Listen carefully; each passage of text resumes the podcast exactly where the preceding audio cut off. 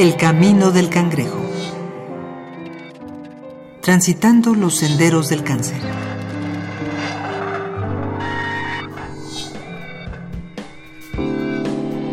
Se recomienda a la población femenina que a partir de los 25 años debe iniciar la costumbre de autoexplorar sus senos para buscar lesiones que pudieran ser indicio de cáncer de mama. Sin embargo, son muy pocas las mujeres que practican la autoexploración, ya sea por falta de antecedentes familiares, por tener hábitos saludables, por tener menos de 30 años o simplemente porque sienten que están exentas del peligro. Heidi Matos. Bueno, sí, sí, o sea, la verdad es que sí era como bastante poco común, era atípico que, tu, que diagnosticaran un cáncer a una persona de 29 años. Pero, y sí, sin antecedentes familiares y sin ningún factor de riesgo. O sea, yo no tenía ningún factor de riesgo como para haber sido diagnosticada, pero, pero pues me tocó. Con la misma variedad que existe de cuerpo a cuerpo, la afección no ataca del mismo modo a dos pacientes, por lo que los tratamientos son tan diversos como las circunstancias en las que la enfermedad fue detectada. Por ello es que cada mujer debe conocer su cuerpo, escucharlo y, aún más importante, examinarlo periódicamente.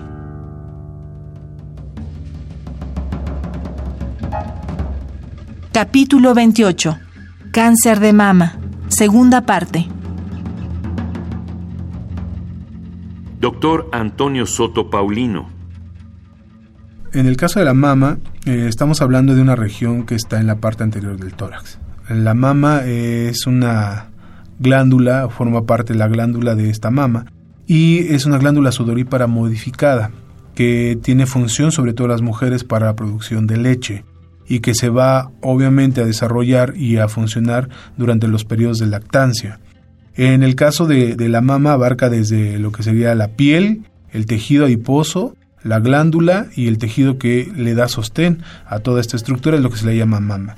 Lo que afecta principalmente es la glándula y las enfermedades que le dan la glándula son eh, infecciosas, sería una, y la otra formación de quistes, ¿no? De que se empieza a desarrollar una parte de la glándula, no hay secreción, se obstruye y entonces queda la bolita, ¿no? Y también eso no duele.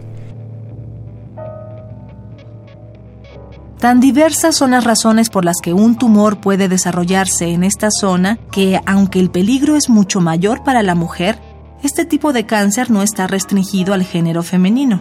Es necesario comprender entonces que no es una cuestión enteramente hormonal, pues también interviene la genética familiar, de la cual hay que estar muy pendientes.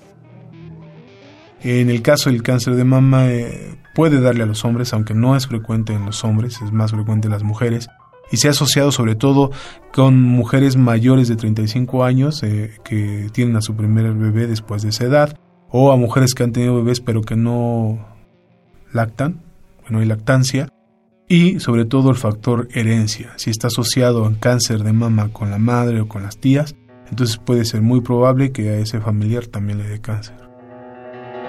Doctor Gabriel Minauro. Los factores de riesgo más importantes para cáncer de mama, ya habíamos comentado uno, que es la edad, el tener más de 40 años, en especial mujeres entre 50 y 55 años.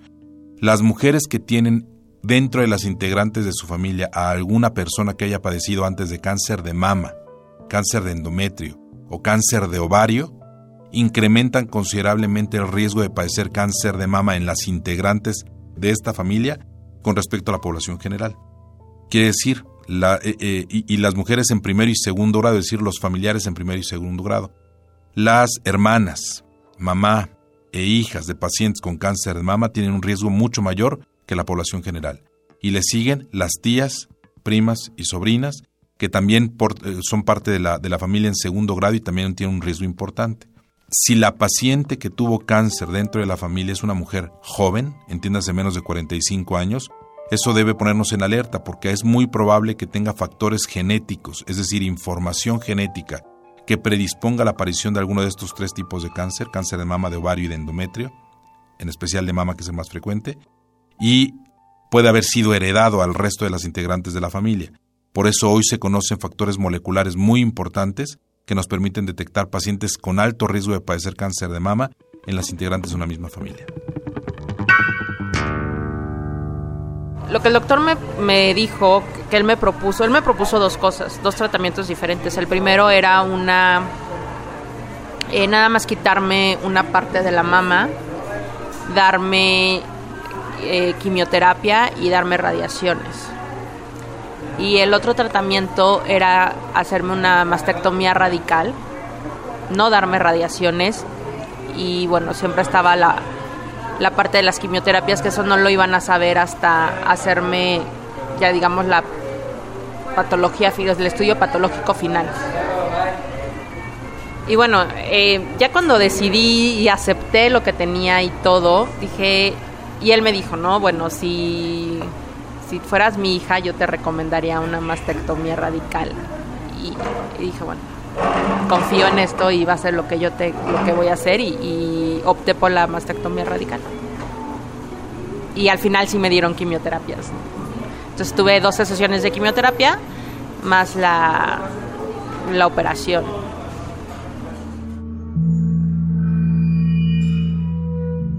Aunque en algunos casos la extirpación de la glándula mamaria es necesaria, no es una medida que aplique a todos los casos. Dicho de otra forma, no debe relacionarse el cáncer de mama con la extirpación de la misma.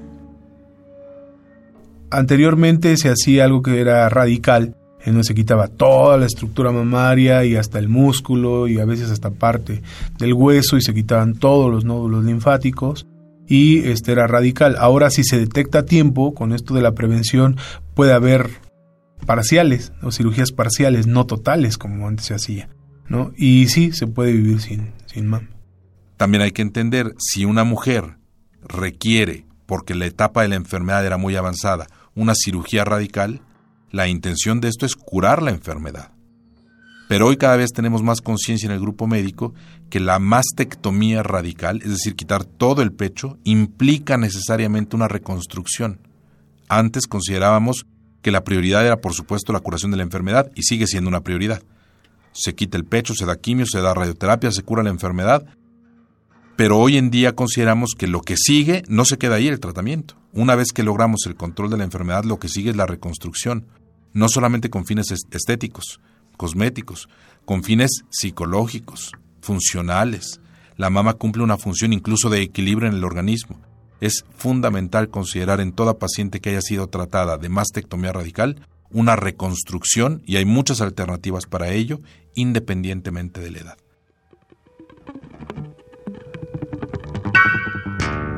En algún momento yo, llegué a pensar primero muerta antes de una mastectomía. Te lo digo tal cual. Después hubo algo que me dio un clic en el que me hizo un clic enfrente del doctor y que lloré, lloré, lloré y el doctor me dijo, "Llora todo lo que tengas que llorar porque cuando dejes de llorar, a partir de ese momento me vas a poner atención y vamos a empezar un camino." Y fue tal cual. En ese momento me hizo el clic, yo lloré, lloré y lloré y lloré y lloré, dejé de llorar y me dijo, ahora sí este es tu tratamiento. Entonces me dijo que existía este tratamiento, que era, bastante nuevo, de hecho estaba entrando, ese año entró a México. Antes se utilizaba en las recaídas y después de un estudio, bla, bla, bla, se vio que si se utilizaba en el, cuando la persona estaba en el, en el en el tratamiento de quimioterapias o cuando se le acababa de diagnosticar, evitaba o bajaba el riesgo en un porcentaje bastante alto de una, de una recaída. Evidentemente si tenías A, B, C, D, X este, características y yo cumplía con todas esas características. Entonces me dijo, él me lo propuso y bueno, evidentemente acepté. Entonces este tratamiento duraba un año. Entonces yo terminé las quimioterapias y todavía seguí varios meses con ese medicamento, que me lo ponían una vez cada cuatro semanas. Eh, era intravenoso. Y al mismo tiempo, cuando terminé las quimioterapias, como te digo, eh, como era hormonodependiente también, entonces también me tenían que eh, dar un bloqueo hormonal por cinco años. Entonces tuve un bloqueo hormonal por cinco años. Bloqueo hormonal para ponértelo en palabras simples y todo, y como a mí me lo explicaron, porque también a mí, ¿y qué es un bloqueo hormonal, no? O sea, qué padre, porque me provocaron una menopausia. Entonces yo era una persona de 30 años, porque ya tenía 30 años, menopáusica, literal, con todo lo que conlleva. Eh, subí de peso, tenía bochornos, y también con eso aprendí a vivir, ¿no? O sea, tienes que aprender a vivir. Y también me costó mucho trabajo, mucho trabajo.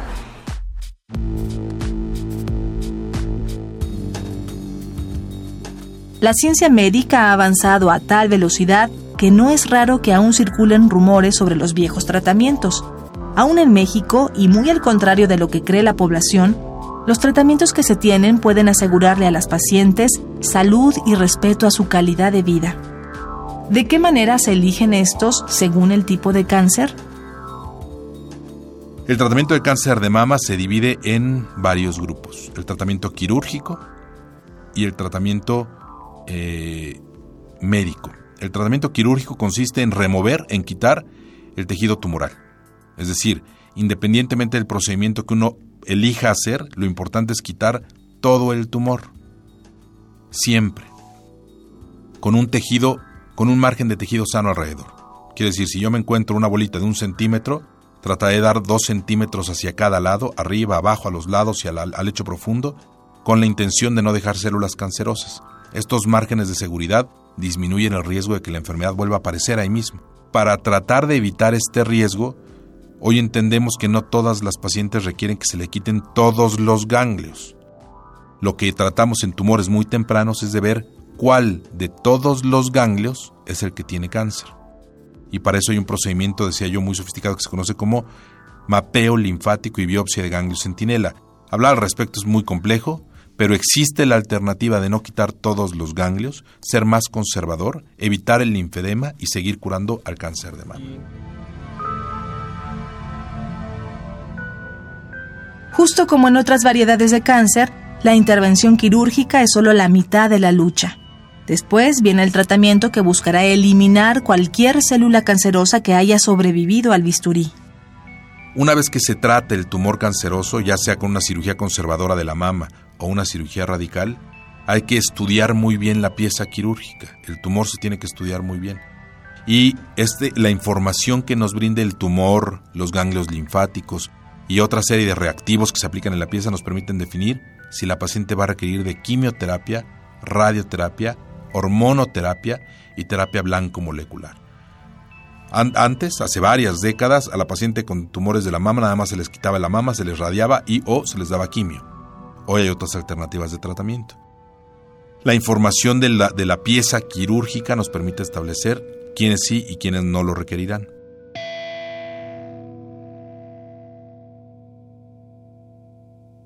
No es que se considere a este cáncer más importante o peligroso que otros, pero ha sido uno de los más urgentes en requerir la atención de la sociedad debido a su alto rango de incidencia.